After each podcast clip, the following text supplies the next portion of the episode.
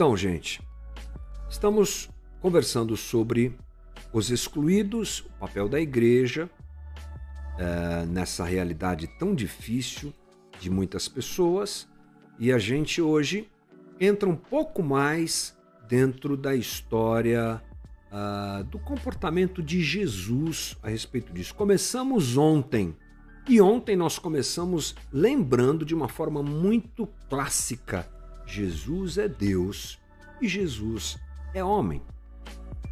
Hoje nós vamos trilhar outros aspectos da vida de Jesus. Vou mostrar para vocês aqui quais são. Olha só, Jesus e os excluídos. Ontem nós falamos sobre a cristologia.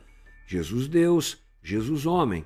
Hoje a gente fala sobre o momento histórico. Hoje também falamos sobre o Império Romano.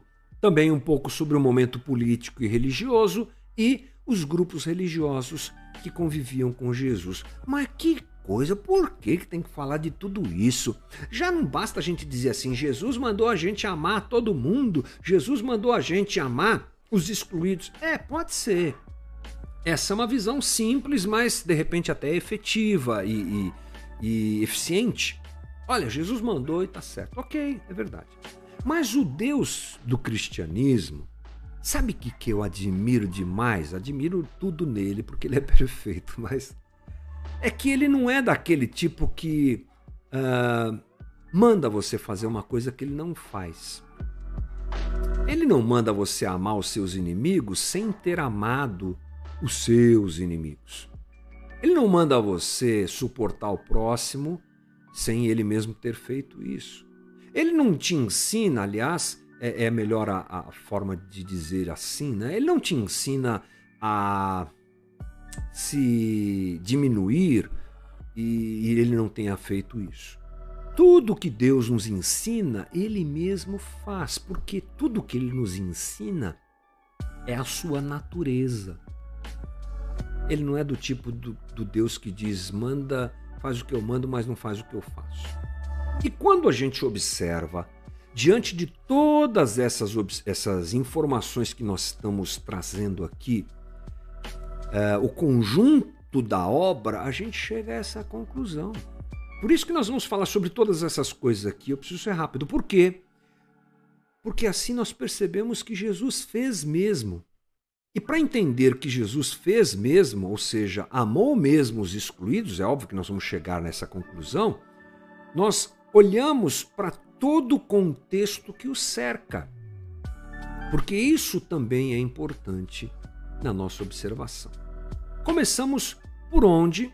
Começamos pelo momento histórico. Quem é Jesus? Porque Jesus, ah, Jesus é Deus, sim, mas ele sai da eternidade e entra no nosso tempo. Na eternidade não tem tempo, não tem espaço, tudo é tudo ao mesmo tempo agora. É assim que na eternidade, só para a gente ter uma ideia, né? A gente nunca vai entender isso até vivermos essa realidade. Mas ele sai da eternidade, é o que Paulo fala em Filipenses, e vem para cá. Quando ele vem para cá? Ah, dois mil anos atrás aproximadamente. É necessário a gente ter essa perspectiva histórica da vida de Jesus para nós entendermos muito bem como é que ele se relaciona com as pessoas. Vamos nos lembrar que Jesus era judeu. Era judeu de raça, de cultura e de religião. E compreendermos a sociedade em que Jesus está inserido também é importante, porque aquela sociedade tinha as suas idiosincrasias, as suas crises, as suas dificuldades, tanto religiosas como políticas. E a gente observando isso, a gente consegue entender melhor qual era a relação de Jesus com aqueles que os cercavam. Então vamos nos lembrar que Jesus era judeu. Sobre o ser judeu, Uh, um estudioso Blainey diz o seguinte: o termo judeu se refere a Judá, território que ocupava estreita faixa de terra à margem do mar Mediterrâneo, conhecida há muito tempo como Palestina. Judeus são aqueles que vivem e que são uh, habitantes e que são descendentes de Judá, ok?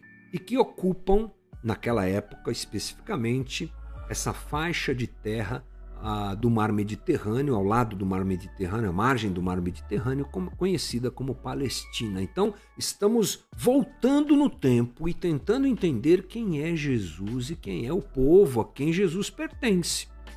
Jesus era descendente direto do povo hebreu. E o povo, o nome hebreu significa povo que atravessou. Pronto, algumas informações para você. Mas é preciso nos lembrar que no momento histórico que Jesus vem ao mundo, é, aquela região está tomada pelo Império Romano. E o próprio povo de Jesus, esse povo judeu, está sob o domínio do Império Romano. Vamos saber um pouco mais que império é esse daí? Olha, em 63 antes de Jesus nascer, os romanos invadiram e tomaram aquela região da Palestina. É bom a gente se lembrar que Roma foi o maior e mais diverso império do mundo. Sim, o domínio de Roma era tão grande que havia um ditado que dizia: Todas as estradas levam a Roma. De tão grande que era o Império Romano. A sua política de relacionamento com as colônias era bem interessante, gente. Ela permitia uma certa independência e principalmente uma liberdade religiosa, mas era explorava muito, muito mesmo as colônias com altos impostos e com uma submissão assim absurda nesse sentido. Qualquer tipo de levante contra o poder de Roma hum, era morte eles aterrorizavam quem se levantava contra eles. Herodes, ele foi escolhido como líder local pelos romanos, recebendo o título de rei. É uma história interessante que não cabe nessa conversa aqui, mas é bem interessante essa disputa política que coloca Herodes como é, o rei daquela região. Jesus nasce no final do reinado de Herodes alguns estudiosos, você sabe que essas coisas de data, quando a gente pensa em um momento histórico de dois mil anos atrás, você tem aí muitas possibilidades de divergências e tal. Alguns dizem que Jesus nasceu, por exemplo, seis anos antes da data que ele nasceu mesmo, mas é só para constar, tá bom? Muito bem. Império Romano, região da Palestina, uh, Jesus é judeu, já entendemos isso. Qual é o momento político e religioso.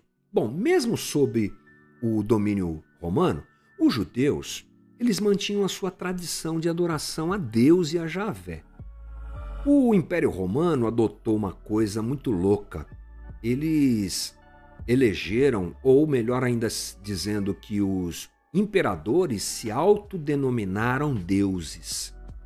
É bem interessante isso aqui, gente. É, eles diziam que eram deuses. Mas o povo de Israel, sabedor quem era Deus, rejeitava essa pseudo-divindade do imperador e continuava vivendo a sua vida religiosa, que era cheia de atividades religiosas. Dia a dia era cheio de atividades religiosas, uma coisa que a gente quase não consegue entender, porque é uma distância muito grande do que vivemos hoje.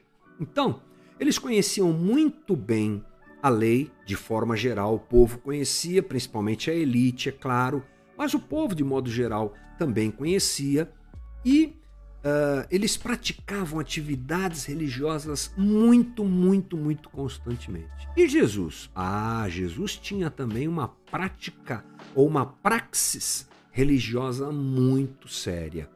Jesus foi circuncidado, Lucas 2, 21. Jesus foi apresentado no templo, Lucas 2:22. Jesus aprendeu as escrituras, Lucas 2:46. Jesus ensinava na sinagoga, Luca, é, perdão, Mateus 4:23. Jesus participava das festas, Lucas 2:41. Jesus foi ao templo ou ia ao templo frequentemente, Mateus 21:14. Ele praticava os rituais de purificação, Lucas 20, Lucas 2, 23 e 24. Jesus ensinava a lei, Mateus 7, 29. Jesus jejuava, Mateus 4, 1 e 2. E Jesus orava, Hebreus 5, 7. Jesus era um judeu praticante da religião judaica, ok? Mas é bom a gente saber que essa religião de de judaica, essa religião de Israel, ela era dividida em vários grupos. Não havia uma unanimidade, vários grupos. Eles estão sempre em contato com Jesus.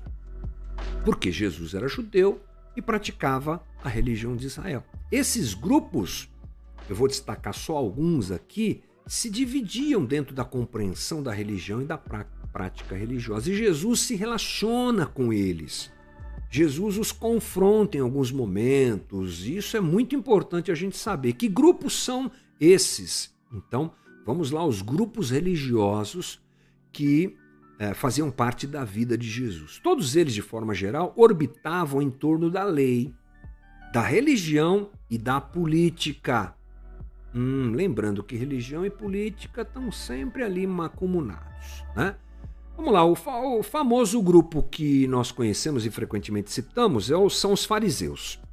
Bom, os fariseus, a palavra fariseu é uma palavra derivada do vocábulo hebraico que significa separado. É um grupo muito apegado ao estudo e observância dos mandamentos da Torá. E o Evangelho de Mateus, por exemplo, nos diz que eles eram peritos na lei, Está lá em Mateus capítulo 22, eu não coloquei por aqui, mas o estudioso Champlin diz assim sobre eles: cercavam essas leis com um complexo e frequência exagerado sistema de interpretação que fazia pesar consideravelmente sobre os homens as suas responsabilidades morais e religiosas. Para exemplificar, eles determinavam determinaram 39 tipos de ação que supostamente eram proibidos para o dia do sábado. Esses caras eram ortodoxos. Entendeu? Ortodoxos. A interpretação deles sempre era pesada. E eles faziam esse papel de interpretar a lei para o povo, porque o povo não sabia, muita maioria não sabia sequer ler. Eles sabiam, eles eram da elite, e os fariseus faziam essa interpretação. As pessoas tinham dúvidas sobre como cumprir a lei e procuravam eles. E eles eram duros, ortodoxos, como diz aí esse estudioso. Eles tinham uma resistência ao Império Romano, pero no mucho. É, eles eram assim, eles tinham um bom trânsito entre a autoridade de Roma e todos os que se levantavam contra o domínio religioso que eles tinham viravam inimigos deles imediatamente. Inclusive um tal de Jesus, né, que foi para a cruz também por ter se levantado contra esse sistema todo. Bom, eles influenciaram por conta disso a morte de Jesus diretamente. Mateus 26 nos diz isso. E juntamente com os saduceus, de quem nós vamos falar daqui a pouco, eles formaram, formavam o Sinédrio, que é o mais elevado tribunal religioso e civil da nação judaica.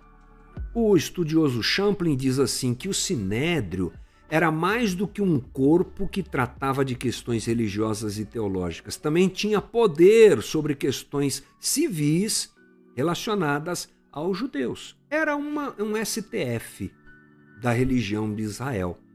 Né? Era aquele grupo de gente que julgava quem está certo, quem está errado, problemas, disputas, esse tipo de coisa, eles davam o aval deles. O Evangelho de Lucas nos apresenta como Jesus via esse grupo aí. Quer ver como Jesus via esse grupo?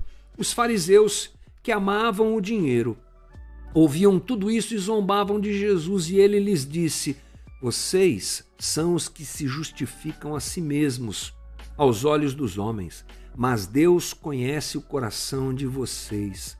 Aquilo que tem muito valor entre os homens é detestável aos olhos de Deus.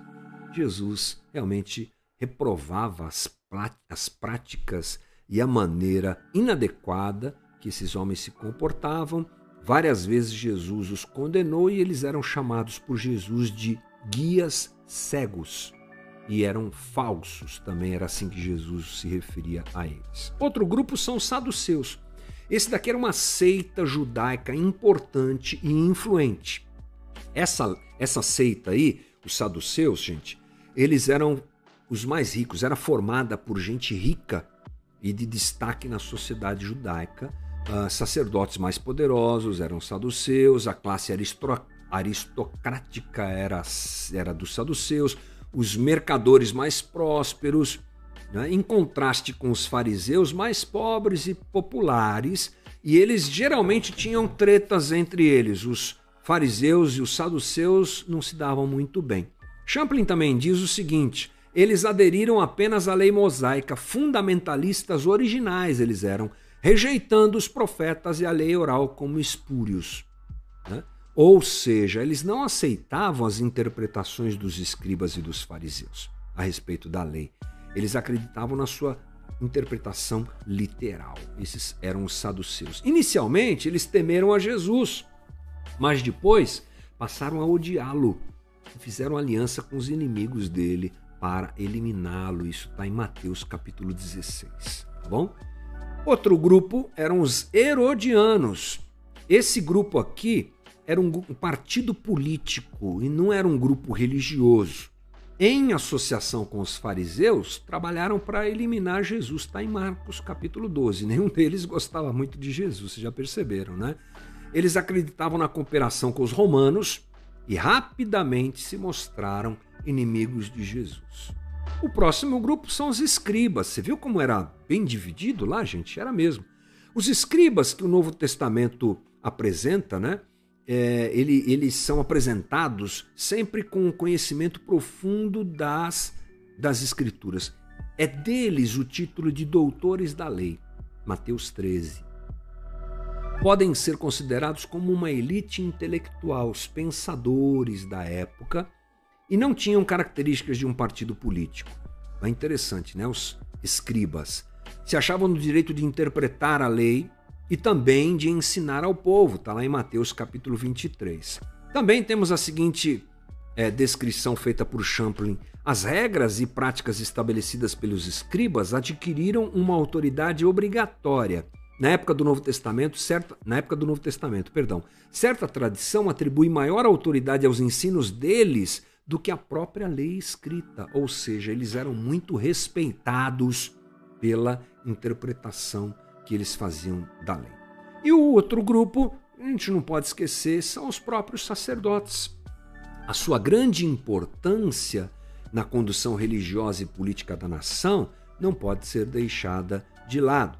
Champlin diz sobre eles que esperava-se do sacerdote que servisse de mediador entre algum poder divino e os homens e também que fosse capaz de pronunciar-se sobre questões éticas e legais, além de prever o futuro. Eram características dos sacerdotes. E o Wycliffe diz assim: o israelita relacionava-se com Deus através de um pacto nacional especial que envolvia o sacerdócio por causa de seus serviços essenciais como mediador e representante. Portanto, os sacerdotes operavam entre Deus e o povo, a fim de preservar esse relacionamento estabelecido através da aliança.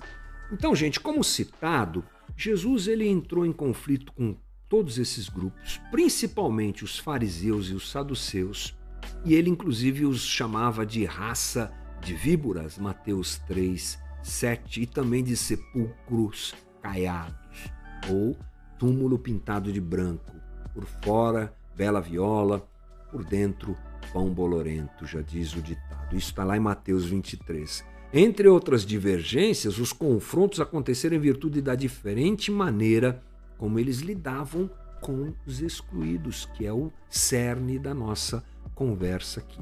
Gente, tudo isso serve para quê? Para a gente pensar nas reações de Jesus dentro desse contexto.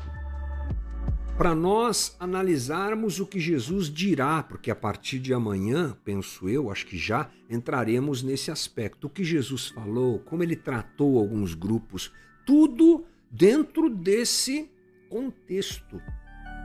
O contexto de que Jesus é Deus e homem, de que Jesus era judeu e absolutamente cumpridor das pra, da praxe praxis religiosa da época, era um judeu assíduo no templo, frequentador, participante, ok, tudo mais. Também diante desse, desses grupos religiosos que o cercavam. Dentro deles, ou participando, ou, ou é, trombando com eles, vamos dizer assim, é que Jesus faz o que faz, diz o que diz, reage como reage. Tudo isso é muito importante para a gente. Espero que dê, tenha sido interessante para você essa conversa, construindo já inicialmente não é, esse, essa parte em que Jesus lida com os excluídos. Esse foi o nosso novamente de hoje.